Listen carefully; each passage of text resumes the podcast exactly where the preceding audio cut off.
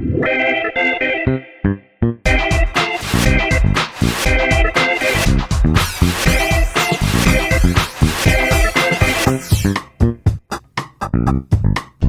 迎收听《费洛蒙》，我是 C，我是梅心。又有听众朋友要跟你投稿，他说呢，听完我们开工摸鱼那一集啊，讲到一些比较正义感的故事，他想要跟你分享说，在那个还没有智慧型手机，大家都还是用比较普通的那种呃鸽子的时候吗？有需要强调吗？他特别强调这一点，是因为在那个时候已经有了智慧型手机的话，大家都会低头。看自己的手机，然后跟朋友聊天，不会去看周遭人发生的事情。这个场景刚好是火车站的月台，没有任何旁物的关系。他又站在那边等人，所以他就认真的在看看旁边的人在做什么。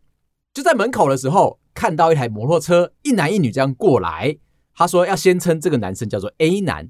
女朋友下了车之后，两个人在门口拥抱，依依不舍啊，觉得说你就要搭着火车离开了。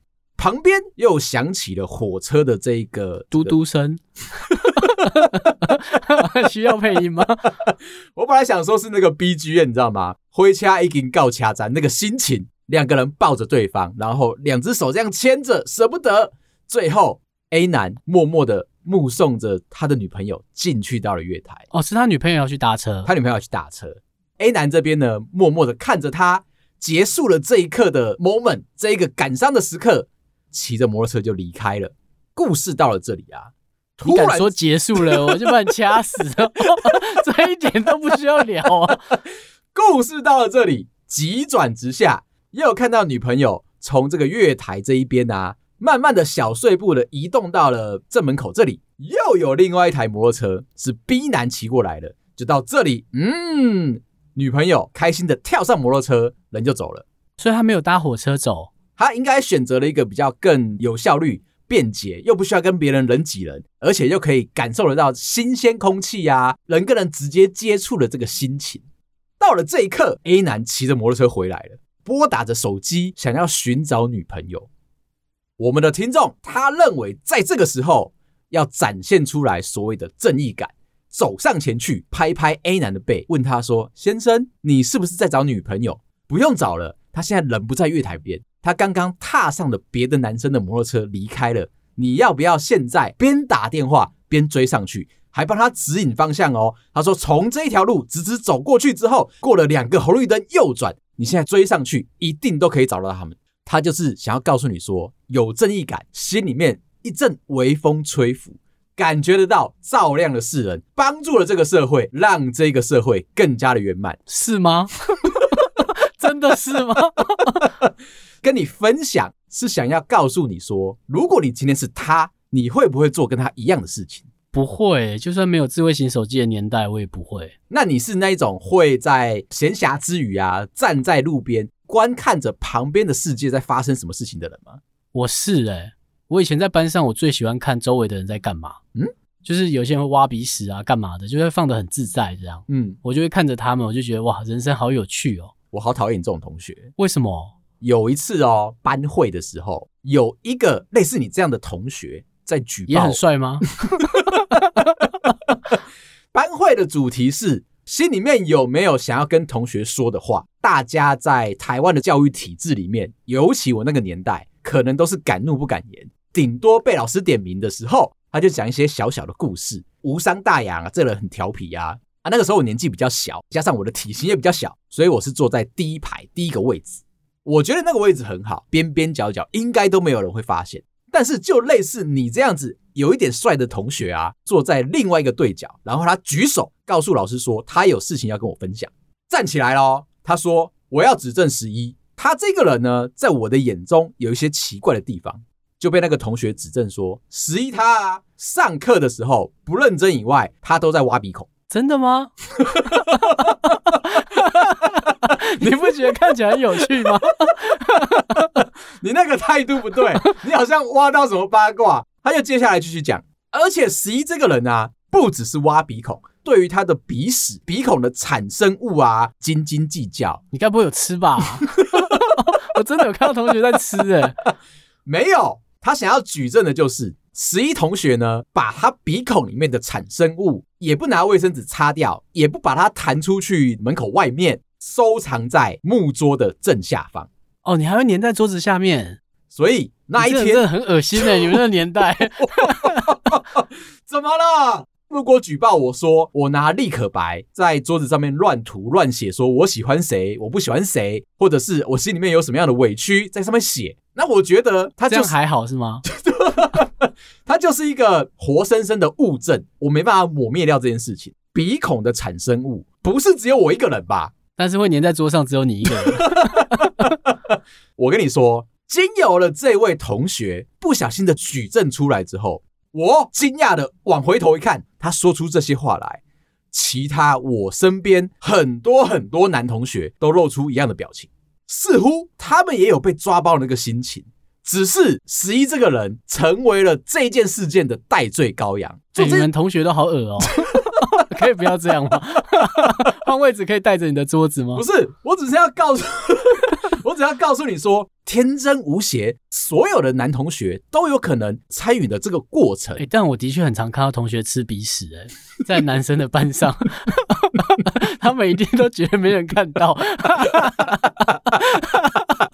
实不相瞒啊，我女儿前一阵子也做了同样的事情，挖一挖之后啊，哎，欸，推给你女儿，她是不是看爸爸都这样做？我现在没有了，我现在都会很乖巧的。把我的产生物啊，就拿卫生纸擦掉、丢掉以外，我还会去洗手。我女儿刚好经历到探索期，想要知道尝起来是什么样的口味。我觉得大家的童年应该都有过这个阶段。你只要问鼻屎是不是咸的，如果对方说是，那你就知道他吃过啊，不然怎么会知道？既然大家的童年都有这个经过，那我在看到我女儿做这件事情的时候啊，我是完全无所谓的。那她如果把鼻屎都粘在你家桌子底下呢？她没有这么坏，她直接粘在我的牛仔裤身上。OK，那就是你女儿没错。另外，你还没有讲啊，看到了，但是你不去讲这件事情，放在你心里面了。不会啊，我会一直看着他们啊。这件事情只有在你心里面发酵、欸，哎，你只是会拿到节目奖，不是吗？那好，我们再延伸一下，你会不会讲啊？我应该是会讲的。你会上前跟他讲，在他那个年纪哦，其实我的正义感也是重的。我们的听众是男生还是女生啊？是男生。他觉得一段感情啊，出现了一些小小的风波，或者是有人被瞒在谷底的话，讲出来是对的。我的心态比较扭曲一点，我认为哈，世间上就是要有这么有趣的事情。发生在我眼前，才能够树立一个我很会讲故事的形象。回到小时候，被那个同学举证说我会把鼻孔的产生物粘在桌子底下，手边没有其他的故事佐证这件事情的话，老师就会觉得说十一这个人有点脏脏。你有没有因此学乖啊？就是不再粘在桌子下面。我有学到另外一件事情，除了你没有，你真的没有。你办公桌有吗？没有啦，我回去检查。我有，我再拍给大家看。我学到的事情是，不实的指控必须要为自己站出来发声。但如果是有证据的指控呢？不行，不能够妥协。它是一个事件，你会很怕当时候班上的女同学对你的眼光不好吗？我就是担心这个，所以我才转头过去。怒瞪瞪的看着那个有点小帅，但是一直告状我的这位同学，他应该知道我们现在是一个情敌的角色的呈现在，在他想要抹黑我，让所有的女生觉得说十一这个人 很恶心，很胎哥什么的。那个时候，我的心态就出现了非常剧烈的转变。不实指控的时候，你没有站出来为自己讲点什么，或者那个是一个结果，中间一定有过程。必须要美化这个过程，让大家觉得说你做这件事情没有那么不舒服。那你讲了什么？就怒冲冲的拍了桌子，站起来，告诉那位同学：“你们没有证据，那一些都是我造成的。”因为我们刚刚把桌子翻下来了。你看，这些都是他的，是不是？每一两个礼拜，我们就会换位置，不是只有我坐过那个位置，再加上可能是成年累月。我们可能会一直转班，它是一个历史堆积出来的结果。该不会那个很厚吧？你说的是两公分的球吗？你一直很想要追究 那个产量到底是怎么样？我就很好奇为什么要这样啊？那个当下，我又补充了另外一个故事，减缓这件事情造成的伤害。我还是持续的阐述着我的意见。我妈也这样啊，太坏了。我的鼻子其实是有过敏的症状。我那个年代其实还没有所谓的抽血检验，我不知道我的过敏源是什么，但是我知道季节交替的时候，鼻水就会共共流，一直不停的流出来。你没办法证实哦，我那个时候到底是因为鼻水还是因为鼻屎？不管怎么说，因为我的鼻子有这样的问题。欲加之罪，何患无穷？不然的话，不然的话，验 DNA 啊！老师听完我的介绍完之后啊，他觉得我讲的一半合理。这个人会过敏，大家都知道，对我的鼻子其实是有一些的防护，或者是有一些的在意。错不在这啊，错在你粘在桌子下面。老师应该是懒得理你吧？我现在还想起来。举报我的男同学，我并没有请他证明，诶，是不是抹黑我这件事情，到现在他都还是一个未解之谜。不会啊，我蛮相信他的。跟你说，情人节啊，非常你也知道这是情人节啊，前面那边乱聊是不是？情人节嘛，总是会一则以喜，一则以忧。我手边现在有两个故事。我想要跟你讨论，你觉得这两个故事对你来说听起来是好的还是不好的？第一个呢，是我的朋友这两天发生的事情，刚好在情人节的前夕出了一点小意外。平常他都跟他的女朋友一起同居生活，他也是科技业，所以他的工作时间比较长。他的女朋友是服务业，两个人的休假时间不太固定。有一天啊，我的这个朋友有一点点泪眼婆娑的跑来跟我聊天。他说他女朋友跑了，完全没有任何准备的状况底下，他女朋友就跑掉了。现在搭火车吗？你应该不会在这边连接起来吧？他女朋友现在回到嘉义了，所以我不确定他是搭交通车还是他是搭着火车回去的。我的朋友跟我说啊，他们其实两个人相处都非常的融洽。哦，你说的跑了就是他女朋友想跟他分开是吗？目前的状况是两个人都没办法联络得上对方，女生已经躲起来了，不接电话，不回讯息，甚至哦，男生曾经跑到他的老家嘉义老家去找找看女生是不是在家里面，也都闭门不出，完全没有办法遇得到对方。他可能在垦丁呢，我只是举例嘛。为什么要跑那么远？他可以去玩啊，他又没有被关。那事情是这样的。其实男生为了这个情人节准备了很久，提前了两个月啊，打电话到大直某一间非常厉害的餐厅。那一间餐厅的主厨是一个台湾人，然后没有头发，没有头发。哥哥是一个很有名的乡土剧的演员，那就弱就弱，你那边不敢讲什么了。他又不是什么 佛地魔，是不是？怕大家会觉得我们好像在指证，因为你订了餐厅。后面发生了一些不好的事情，有一些错误的连结，但我要说，这是我朋友自己发生的事情，跟餐厅无关。发生事情的经过有一些微妙。订好了餐厅之后啊，心里面非常的确喜，告诉了女朋友，两个人都很期待要去吃这间餐厅哦。就在前一个礼拜，女朋友在翻他的手机的时候，不小心看到了我朋友在跟其他线上的朋友搞暧昧的一些过程。被看到之后，他的女朋友放在心里面，默不出声。两个人的相处都还是跟以前一样，吃晚餐聊天的时候，还会在期待一下，说情人节大餐我们要吃到哪一个菜色才是值回票价的那个心情。所以他女朋友完全没有表示哦，完全埋藏在心里面。那女生可以帮我记密码吗？她口风好紧哦。哪一个密码？全部都给他吧，他不会讲出去啊！这么能忍耐耶，他真的很能忍耐。就在女生放假的时候，男生上班的时间，默默的在整理自己同居的房间，属于女生自己的东西，慢慢的给清出去。就在那一天，男生哦一早醒过来的时候，才发觉不对。前一天晚上，他们两个还一起睡觉，一醒过来，所有的女生东西都不见以外，女生整个人。也消失在这个世界，写了一个字条，告诉他说：“我抓到你劈腿的证据，跟线上的谁谁谁正在搞暧昧。自此之后，我们就不要再联络了，就消失了，完全找不到。现在我的朋友有一个困难，有一个希望你帮忙的地方，他想要问你啊，他还要不要去吃肉？一个人吗？他现在只有一个人啊。你可能会问我说，他是不是要不要去当分母吗？我自己其实也想要问你这一题。如果我现在很想去吃这一间餐厅，对象是一个正在经历失恋的朋友，那当然不要啊。我会对这间餐厅产生一个莫大的负能量。可是不去吃，好像又对不起他。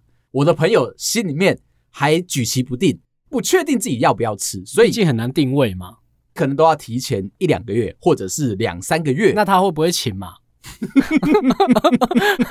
难吃归难吃，如果有人请，又是另外一个选项嘛？你不觉得说，当你被请，很开心、很快乐，甚至哦，你还会跟他说，除了你们原本的那个 set 以外，可不可以再加一点甜点？会不会太坏？或者是再加上餐酒？吃西方料理的时候。大家都会聊说，所谓的 marriage，一道主餐都要配一杯酒，这两个结合才是这一道餐最精致、最完美的呈现。少了那一杯酒啊，你可能吃起来就不是主厨想跟你表现的那个心情。脸皮有厚到这种程度吗？你敢讲吗？我想配一点餐酒。不是，你既然都来吃了，你也知道说他是一个对方期待已久的，站在朋友的角度。你希望他得到一个良好的饮食品质，抚慰他现在失恋的心情。虽然我会去啊，我会去，但是你又要想到一件事情，他的失恋是他自己造成的，啊，你又必须要用一个幸灾乐祸，看吧，当初叫你不要这样。所以我朋友疑问的点在于说啊，去吃了这一间餐厅，就会留下一个难以抹灭的痕迹，不好的回忆，对不对？因为那是他跟你吃了一餐。还花这么贵，还坚持要点餐酒，你才狠好不好？我只是多点酒，你是希望他们家所有的甜点都来一遍。就因为这样子，所以他心里面有一些疑惑啦。我想要追问你的是，你好像没有跟大家分享过，你失恋的时候会用一个什么样的方式来平复自己的心情？哎、欸，我失恋会找蛮多朋友一起去吃甜点的。哈，之前也大概是类似这个模式。哈，就是大家还是会聊天啊，只是我们知道在店里面吃会有点怪，因为可能都一票男生，所以我们还会买外带到自己的家里面，然后一群朋友在吃甜点。我先问哦，你的朋友要用什么样的心情？我的朋友都蛮正常的，就是会正常聊天，可能就没有了就算了啊，没关系啊。虽然看你也没有难过，没有，他们就会讲一些就是让你可能快乐的话，那你一下就会忘记了嘛。我有一次失恋的时候，在我妈面前哭得很彻底。那一次，我觉得失恋有一点，有一点刻骨铭心啦。就在跟我，人的就不刻骨铭心，在那边 会不会聊天呢、啊？我也是很难过的。你看不出来啊？你在吃甜点呢、欸？因为吃甜点是一种幸福、哦。那我边抽烟边吃甜点可以吗？要有沧桑感吗？我觉得就跟餐酒要配在一起，我也会聊啊。不是不是不是。不一样，你的那个感受似乎是，我我先很沧桑的点了一根烟，再开始吃甜点可以吗？那我问你啦，点完了这根烟，吸完了两口之后，再吃下去那个好吃到不行的那个甜点，心里面五味杂陈那个感觉，转过去跟朋友说，哎、欸，这奶油可以哦。没有，可是我觉得失恋就是要分心。我刚刚要强调的是这个，就是可能不要太专注在某一个地方，或是尽量不要一个人的时候。我那一次回到家，跟我妈阐述说我刚刚失恋了。那我妈哦，坐在我的电脑前面啊，在玩着《明星三缺一》，很认真，然后这边还一直听到吴宗宪的声音。哎、欸，我现在都已经想起来了。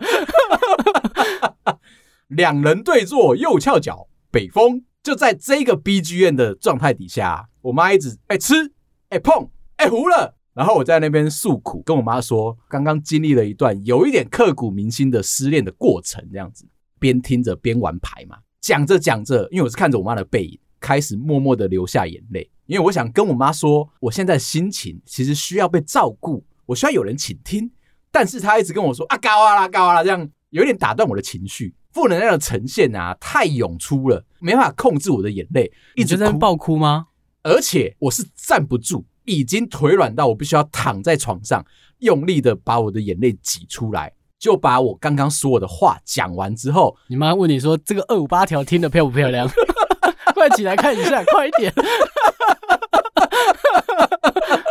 他很认真，在我要出门之前，他才刚开始玩明星三缺一，所以呢，他只会听中动，算是初学者的一个表现。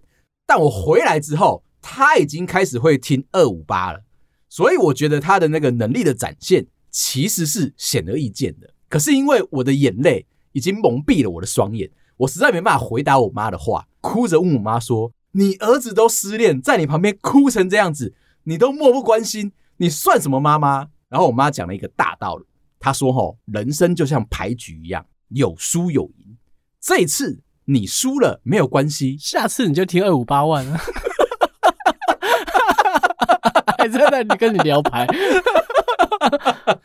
他就摸摸我的头，跟我说：“人生嘛。”你只是现阶段跌倒了一下下，就跟妈妈上一局输了很多，但是游戏总是这样，你可以重新再开一个新局啊，说不定之后你会是一个大赢家，谁会知道？听完了，我觉得有点莫名其妙，仿佛被安慰到了，这样就安慰到你了，你还相信自己是赢家是吗？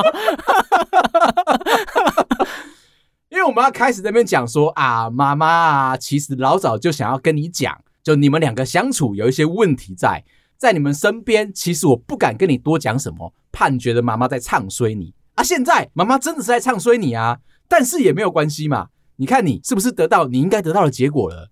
就是这样子，人生哈，你一定要自己去叠了个跤，撞了个满头包，站起来，你才会觉得说这是活着的感觉。哦，你们家都是这样教的哦？我们家都说尽量不要受伤，会有危险的地方不要去。刚回到你的那个状态底下，你的所有的朋友四五个人围在一起，吃甜点的吃甜点，聊天的聊天。虽然让你分心了，我们要抽烟。你需要沧桑感的话，我们还是有的。你们没有那一种互助会的表现。我的认知应该是大家喝着酒。唱着歌，你一个人默默的在旁边。欸，我不懂为什么失恋要唱歌。欸，哎，就是我们上次不是唱给你朋友听，这样有意思吗？我只是问了，如果大家喜欢做也是很好的。唱歌是一种让你身体里面血清素涌现的一个表现，再加上你会吐气，所以你的副交感神经会活络起来，让你的心情可以平静。重点是你要把话说出来。有些人是用讲故事的方式告诉你说啊，他跟女朋友从第一天开始交往，为什么两个人会一见钟情？噼里啪啦，中间经过了一百天交往啊，什么样的过程啊？他生日，你生日啊，两个人握住手啊，告诉对方说永远都不会分开啊。一不小心在火车站看到了对方之后，他就跟别人走了。那一种心情的起伏，当一个人讲完，接着旁边的兄弟不是应该喝个酒啊？接着。换另外一个人跟你说，他跟你一样更悲惨的故事，有那一种我比你惨，所以你现在有一个心情的起伏都是正常的，但是看着我，你心情就会好一点。OK，我们没有发生这件事。我记得有一次，我们那时候刚出社会，大家一群男生住在一起嘛，我们自己住了一栋，对面住了一个我也很好的朋友。我记得两三点的时候还敲我的门，就跟我说可以进去吗？然后我就说不行。我以为他要来玩电脑啦，我想说明天要上班，很 下意识的说不行，我要睡了。他还是在那边敲，他说他刚分手，在门口跟我讲，因为我记得他跟那个女朋友还算稳定那段时间。嗯哼，正打算要讲很难过的声音要跟我讲，我说我们能不能明天聊？我下班买一点好吃的再聊。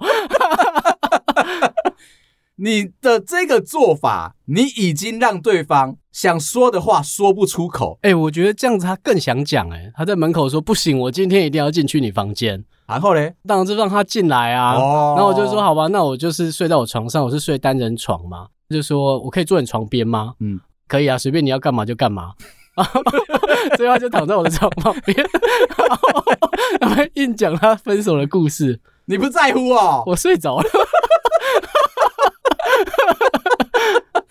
你有没有良知啊？大概就是那样嘛，分手不就是那些吗？重点不是结果，我们要讨论的是过程。上把棉被分他，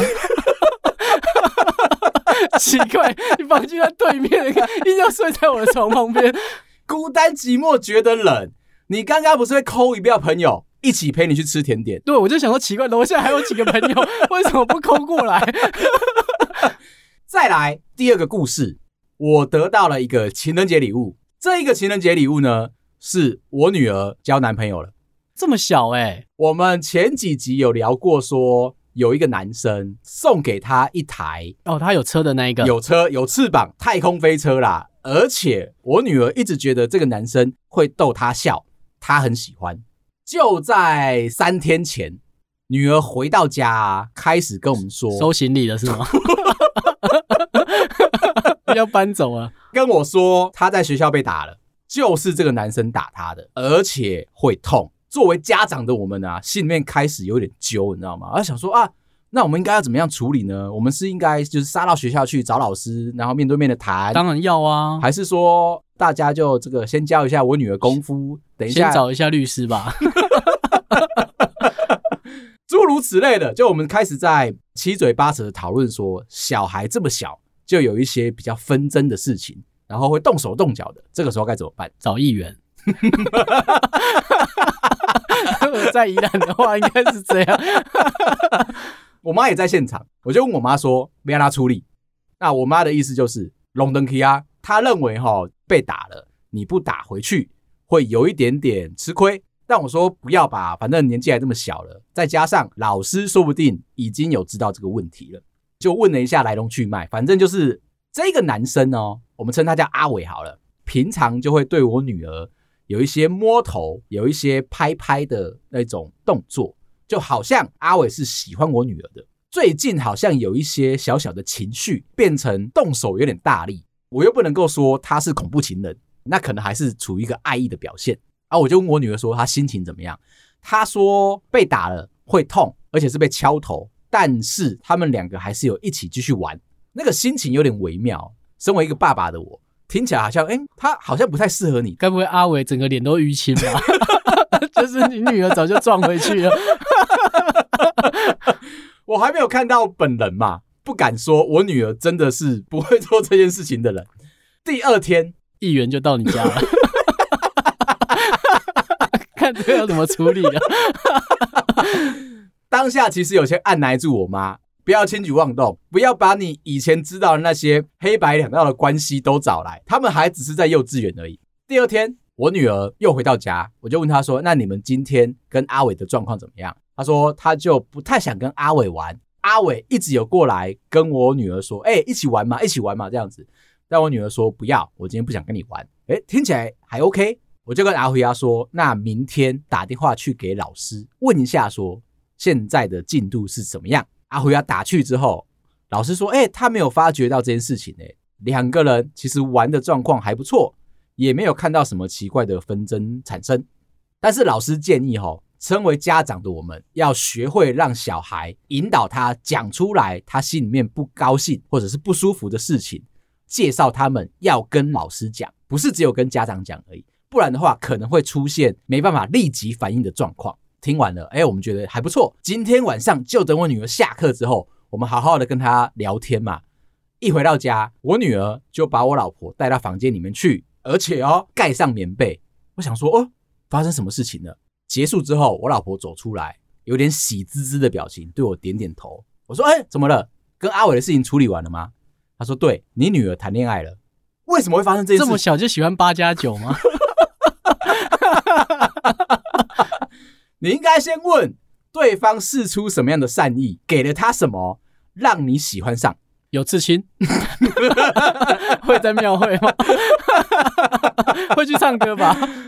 我女儿说这几天跟阿伟是闹着玩的，两个人现在确定的关系，正在谈恋爱。而且我女儿说阿伟给了她很多的汽车卡片，这样就可以了。有一点像是，你买太少啊。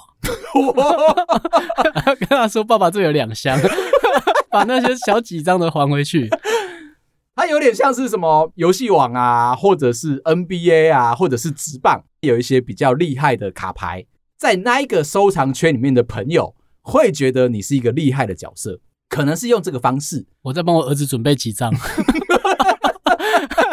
去发给同学。所以你今天回家的时候，你要先跟你儿子说不好意思，爸爸就先上淘宝了，买一堆仿的回来。你要先跟你儿子说不好意思，小十一有了一些竞争者，目前的底价哈，大概就是这几张张啊。爸爸这边可以买个两包，就你要请爸爸再更努力一点，毕竟这个市场就是这样嘛。我女儿只有一个人。必须要经过很多的选择，重重的关卡，才有可能跟你儿子搭上线。这边就要看你的这个努力的程度怎么样。还好他班上现在有些外国人，那我们走到国外了，台湾这边就不抢了。那我就继续追问啊，那女儿啊，现在的心情是怎么样？她说，因为他们只是打打闹闹，两小无猜。这个就是我今年的情人节收到的一个小礼物。所以我要跟你说啊，在这个这样还要跟我说，这跟你女儿说吗？又没人送我卡片，不是，我要跟你讲的是，在情人节啊，不一定大家都会开开心心的，你们可能会因为某一些的不愉快，或者是达不到预期，可能会吵架。这么重要的一个节日的话，我希望大家真的都不要吵架，这样才是对大家都好的一个节日。好，今天聊到这。如果你喜欢的话，麻烦到各大收听平台帮我们五星点赞、订阅、留言、加分享，感谢你，拜拜，拜拜。